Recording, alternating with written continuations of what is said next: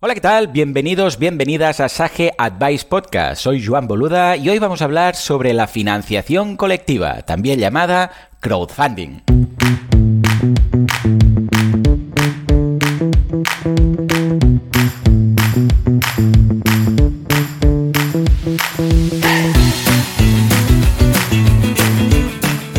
Sage Advice Podcast, gestión empresarial como clave del éxito, es el canal de podcast creado por Sage, el software de gestión empresarial que se adapta a las necesidades de cualquier emprendedor, pyme o despacho profesional. Millones de clientes en el mundo gestionan su contabilidad, facturación, finanzas, recursos humanos y nóminas con nuestras soluciones. ¿Quieres aprender a manejar tu negocio de forma exitosa? Si la respuesta es sí, estás en el lugar correcto.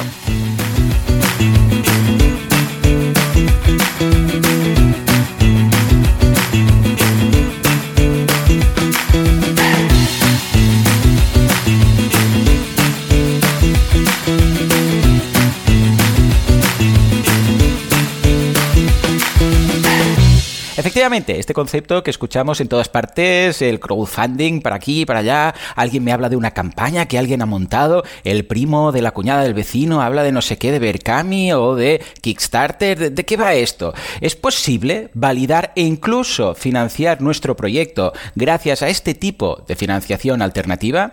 Bien, pues para muestra un botón y para arrojar luz sobre este tema tenemos una invitada que fundó la primera marca europea de bragas menstruales Pasó de ser una tienda de barrio a vender a más de 13 países, tener más de 11.000 clientas y recaudar más de 500.000 euros gracias al crowdfunding. Ella es Eva Polio, cofundadora de Cocoro. Eva, muy buenos días. Hola, buenos días. Encantada. ¿Qué tal? ¿Cómo estamos? ¿Cuánto tiempo sin hablar? Estos días comentábamos cosas por correo y tal, pero hacía mucho que no nos veíamos. ¿Cómo va todo? Sí, sí, ahora hacía días que no nos veíamos. Bien, bien, bien. Todo bien. Contenta de estar aquí.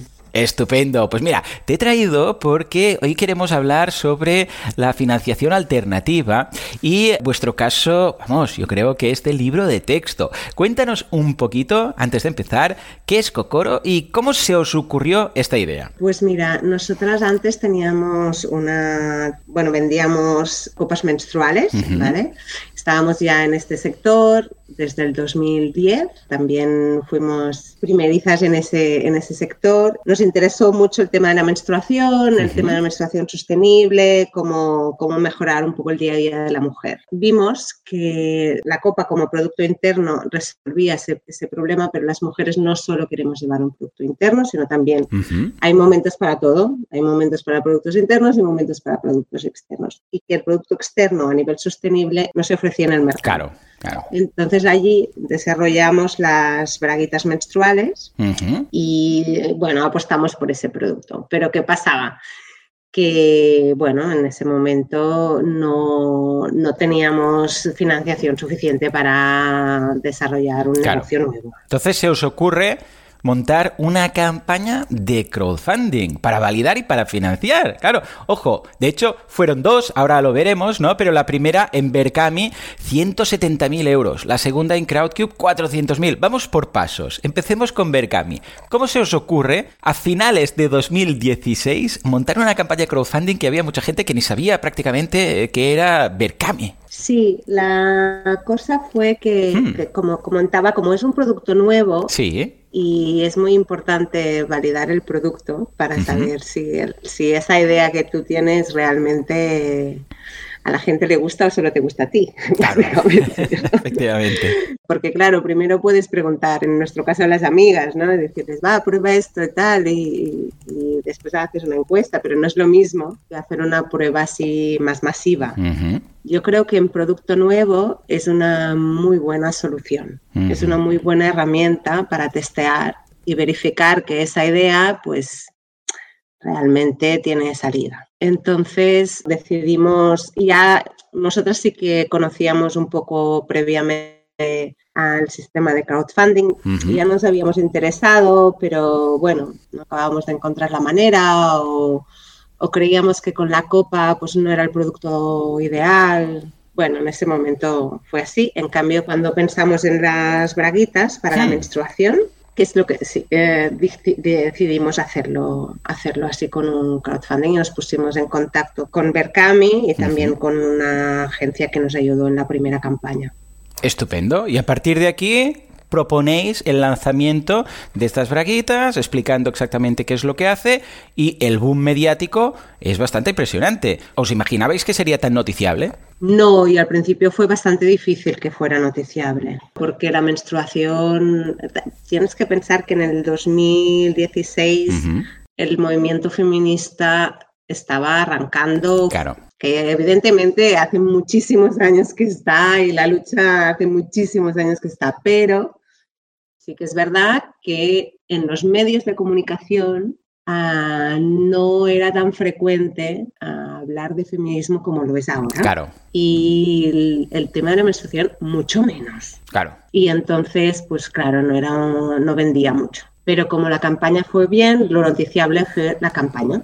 Efectivamente, 169.000, prácticamente 170.000 euros. Pero ahí no queda la cosa. Después de la validación, porque esto no solamente financió, que es muy importante, sino que también validó el producto. Porque la gracia del crowdfunding es que sí, voy a conseguir este dinero para conseguir este objetivo, a su vez, que es pues lanzar este producto.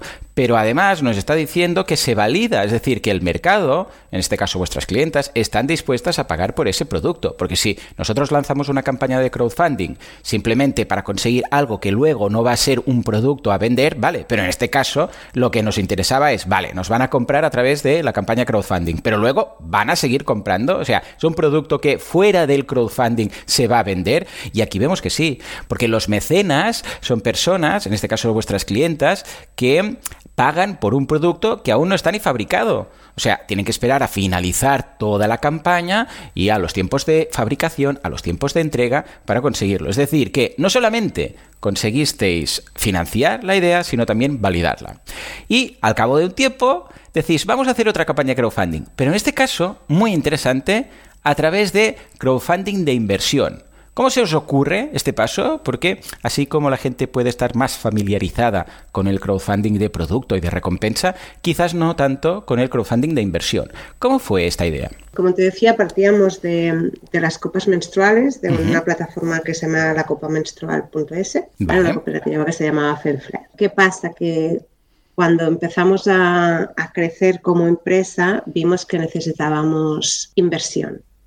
A nivel cooperativo, ah, eso es un poco más complicado. Es verdad que las cosas han ido cambiando en, estos últimos años, pero en ese momento ese tipo de figura jurídica pues no nos, no nos servía. Entonces cambiamos a Ciudad Limitada y así pudimos buscar inversores. ¿Por qué? Porque en ese momento ya no necesitábamos validar el producto, ni, o sea, evidentemente siempre necesitas ventas, pero no, necesitábamos invertir en marketing y analizar el equipo. Entonces, la inversión, el, dinero de inversión era mucho más ah, lógico que solamente el dinero de ventas, que nos podía proporcionar un crowdfunding de producto. Entonces, por eso decidimos esta variedad de equity. Efectivamente, entonces esto lo hacéis con la gente de Crowdcube. Sí, junto con, con Valentí Correcto. y Adrián que nos ayudaron mucho en la evidentemente nos, nos, acompañaron de la mano durante toda la campaña. Efectivamente, a diferencia del crowdfunding de recompensa, aquí no hay un producto a cambio, sino una participación en la empresa. En este caso, el equity fue del 13,87%, os hicieron una valoración de la empresa de más de 2 millones de libras y conseguisteis recaudar más de 400.000 euros. Ah, vale, la pregunta, ¿esperabas este exitazo? La verdad es que fue una campaña muy complicada. Ah, cuenta, cuenta. porque fue en, el mes de agosto. Mala idea, no lo recomiendo. Tomemos nota, tomad nota, todas las personas de la audiencia, no lancemos campañas de crowdfunding en agosto, que quizás la gente no está por la labor, ¿no? Bueno, yo creo que al menos aquí, en España, no es una gran idea. en otros sitios quizás sí, pero aquí no es una gran idea. Entonces, ah, bueno, lo sudamos mucho. Pero bueno, mira, al fin salió y la verdad es que en, gran parte fue por la, difusión que se hizo por medios, los medios tradicionales de comunicación. es una herramienta que, que, es muy útil. Y yo pues animo a todo el mundo a que, a que haga notas de prensa, que, que haga este esfuerzo. Porque puede, puede recompensar mucho y no es muy caro. Es decir, que, mm, sea, simplemente se necesita ser insistente. Y explicar las cosas para que sean noticiables. Pero mm, llegas a un montón de gente de forma gratuita. Lo único que tienes que plantear muy bien es el, discurso, ¿no? ¿Qué es lo que es noticiable? Si consigues que sea noticiable, los medios es que te lo van a comprar directamente, porque están sedientos de noticias de este estilo, y vuestro caso lo es, ¿no?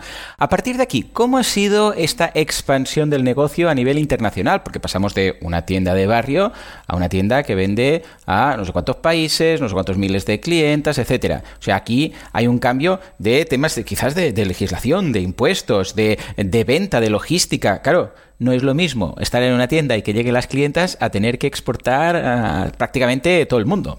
Es difícil, la verdad, y, hay, momentos de todo, ¿no? Es, y también es difícil el pasar de, estar liderando una empresa de un tipo a pasar de liderar a otra empresa de otro tipo. Claro, las, claro, las competencias propias cambian, ¿no? lo, que, lo que se requiere de, de la persona cambia.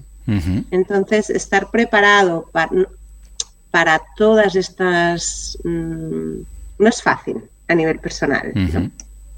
Y a nivel de empresa, ah, bueno, también, también recordemos que por en medio ha habido un COVID entre el crowdfunding y Efectivamente, sí, sí, sí. Que tampoco ha sido súper súper fácil, ¿no? Ha habido momentos de todo. Y, y además, bueno, ha habido aciertos, evidentemente, pero también ha habido, por ejemplo, invertimos, decidimos internacionalizarnos a Inglaterra. Bueno, pues hubo un Brexit y ah, claro, hubo un confinamiento del copón. Eso fue una mala decisión que, Claro, es que quién iba a pensar, perdona Eva, pero quién iba a pensar que justamente se saldrían de la Unión Europea. Es que también es mala suerte. No, no, normalmente cuando piensas, bueno, nos vamos a establecer y como base, pues en este país no piensas, ¿y si se van de Europa? claro, es algo que es comprensible. Exacto. Sí, incluso el crowdfunding lo hicimos con CrowdQ porque es una, empresa que está establecida en, Inglaterra y ah, nuestra idea era esa, era, bueno, vamos, vamos a internacionalizarnos y el primer país a nivel de la relación que tiene la población con el producto, pues hay más aceptación de la que hay aquí en España, ¿no? Y entonces pensamos que, era, que socialmente era un país interesante donde, donde establecerse, ¿vale?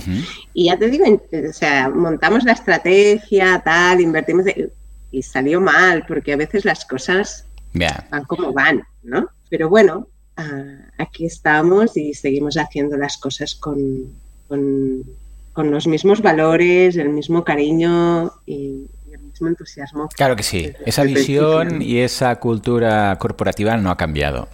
Entonces, en el momento en el cual pasas de vender a nivel península, por así decirlo, a nivel europeo, incluso mundial, aquí hay algunas, hay algunos nuevos handicaps que, que te encuentras, es decir, el hecho de enviar a ciertos países que quizás hay aduanas de por medio, o claro, no te sale muy a cuenta enviar quizás un paquete a Estados Unidos, eh, tienes que empezar a trabajar ya con hubs o con distribuidores para que todo este proceso sea más fácil? Ah, sí, por ejemplo, lo que hicimos también fue contratar un centro logístico precisamente en Inglaterra, porque desde ahí se podían hacer envíos a diferentes partes. También uno tiene que saber que cuando hace una que toma una decisión, no quiere decir que la haya tomado y es de por vida. Claro sino que uno se tiene que ir adaptando a lo que a lo que hay, ¿no? Entonces hay momentos, pues decimos, vale, pues hacemos esta, este movimiento, después decimos, bueno, pues, pues este no ha salido, pues hacemos otro, ¿no? Y fuimos a otro centro logístico en, otro, en otra parte de Europa. Entonces, como que vas, mm, vas adaptándote y, a, las diferentes situaciones y a los diferentes momentos que, que se se te plantan delante. Vamos, es que si tuviéramos que elegir una estrategia y luego no mover la estrategia inicial en función de lo que está ocurriendo en el mercado, pues entonces poco duraríamos, ¿no? Por ejemplo, hay países donde evidentemente no enviamos porque... porque es lo que decías, no tiene, o sea, al final te sale a pagar enviar el producto a un sitio, ¿no? Y no tiene ningún, sitio, ningún sentido. Totalmente. Eh, pasa lo mismo con el tema de los impuestos. Cuando estás vendiendo aquí en Península, dices, bueno, pues aquí está el IVA y punto, y ya está. No hay muchas modificaciones, pero en el momento en el cual empiezas con el intracomunitario, el CIF, no sé qué tal, si es exportación, si es una operación intracomunitaria de no sé cuántos, claro, todo esto también, si inicialmente no estás preparado, luego puede ser un caos, ¿no? En este sentido, ¿también encontraste soluciones? Sí, si tienes a alguien que te lo gestiona y te lo hace bien y no te traspasa los problemas, pues no, no aparece dentro de, tu cabeza como un problema. A través de la financiación habéis podido conseguir pues mejorar producto, habéis eh, conseguido, por ejemplo, temas importantes como en el campo de la sostenibilidad, como el sello Beta Vegan, el certificado Blue Sign, etcétera. Todo esto también forma parte ¿no? de esta cultura corporativa que decías en un inicio. Ah, sí, la verdad es que para nosotras el tema de la sostenibilidad es muy importante, es, es, es uno de los ejes y intentamos ser muy curosas en, todos los procesos. ¿no? Y, una de las cosas que hicimos fue estudiar la huella de carbono de nuestro producto para cuantificar realmente ah, qué es lo que estamos haciendo. ¿Por qué? Porque también hemos pasado de un mercado donde las bragas para la menstruación no existían, ¿no? A un momento donde hay muchísima competencia. y, ah, y, claro, y el argumento de la sostenibilidad, como es un producto de, reutilización, ah, es, como muy fácil, ¿no? Pero no solo es ah, que las cosas sean reutilizables, sino cómo se hacen esas cosas. Entonces, por eso eh, encontramos que la manera de explicar cómo se hacen esas cosas es a través de la huella de carbono. Entonces pudimos, pudimos ver el, ciclo de vida de nuestro producto, sobre todo en relación pues, a compresas y a tampones. ¿no? Vemos que, que sobre una sola compresa se ahorra 15 o sea, el impacto es de 15 veces menor. Una sola compresa que dura 300 años en la Tierra. Claro, claro, claro, claro. Y en relación a un tampón, pues nueve, veces menos, ¿no? Entonces, intentamos eso, que, que no solo se quede en la palabra, sino intentar que todos los procesos tener esa mirada de la sostenibilidad. Totalmente de acuerdo. Entonces, ya que estás siempre trabajando de forma proactiva y que no te conformas con lo que tienes, sino que quieres siempre buscar ese punto extra, ¿qué tenéis en mente, si es que se puede contar, o si hay alguna nueva meta o en qué os estáis centrando a corto o medio plazo? Mira, una de las cosas que, más, que más se, nos se nos explica, se nos pide y, y, y nosotras hace tiempo que estamos investigando en eso, es en el tema de, mejor, de, ofrecer otro grado más de absorción. Hmm. Y, bueno, llevamos mucho tiempo desarrollando un nuevo, un nuevo producto ahí. Bien y estamos en eso. Esperamos que en breve pueda salir. Ah, genial. Bueno, pues estaremos al tanto, ¿eh? Os seguiremos en redes sociales y estaremos, ah, vamos, expectantes de este nuevo producto. Y hablando precisamente de redes sociales, para ir acabando, venga, va, Eva, página web, redes sociales, ¿dónde podemos encontraros? Vale, mira, la web es uh, cocoro-mediointim.com y las redes sociales es cocorointim. Estupendo, pues vamos a dejar esos enlaces en las notas del episodio. Y Eva, de verdad, un placer volver, a, bueno, no desvirtualizarte, volver a verte, hablar contigo. Espero que nos desvirtualicemos pronto en algún congreso, en algún evento, y así podamos charlar un poco y tomar un café, ¿te parece? Muchas gracias, Joan. Venga, muchas gracias por tu tiempo y muy buena suerte con vuestro proyecto. Vale, muchas gracias, que vaya bien. Hasta luego. Muy bien, pues nada, hasta aquí este nuevo episodio de Sage Advice Podcast. Espero que haya sido de vuestro agrado. Ya lo sabéis, si tenéis un producto que es muy novedoso, quizás, quizás el crowdfunding puede ser la vía no solamente para financiarlo, sino también para validarlo. Nos escuchamos en el próximo episodio de Sage Advice Podcast. Hasta entonces, muy, buenos días. Consulta todos nuestros podcasts en el blog Sage Advice dentro de sage.com, donde también encontrarás más consejos para pymes que quieren alcanzar el éxito a través de la gestión empresarial y financiera. Y sobre todo, no olvides suscribirte a nuestro canal para recibir en tu email cada nuevo episodio.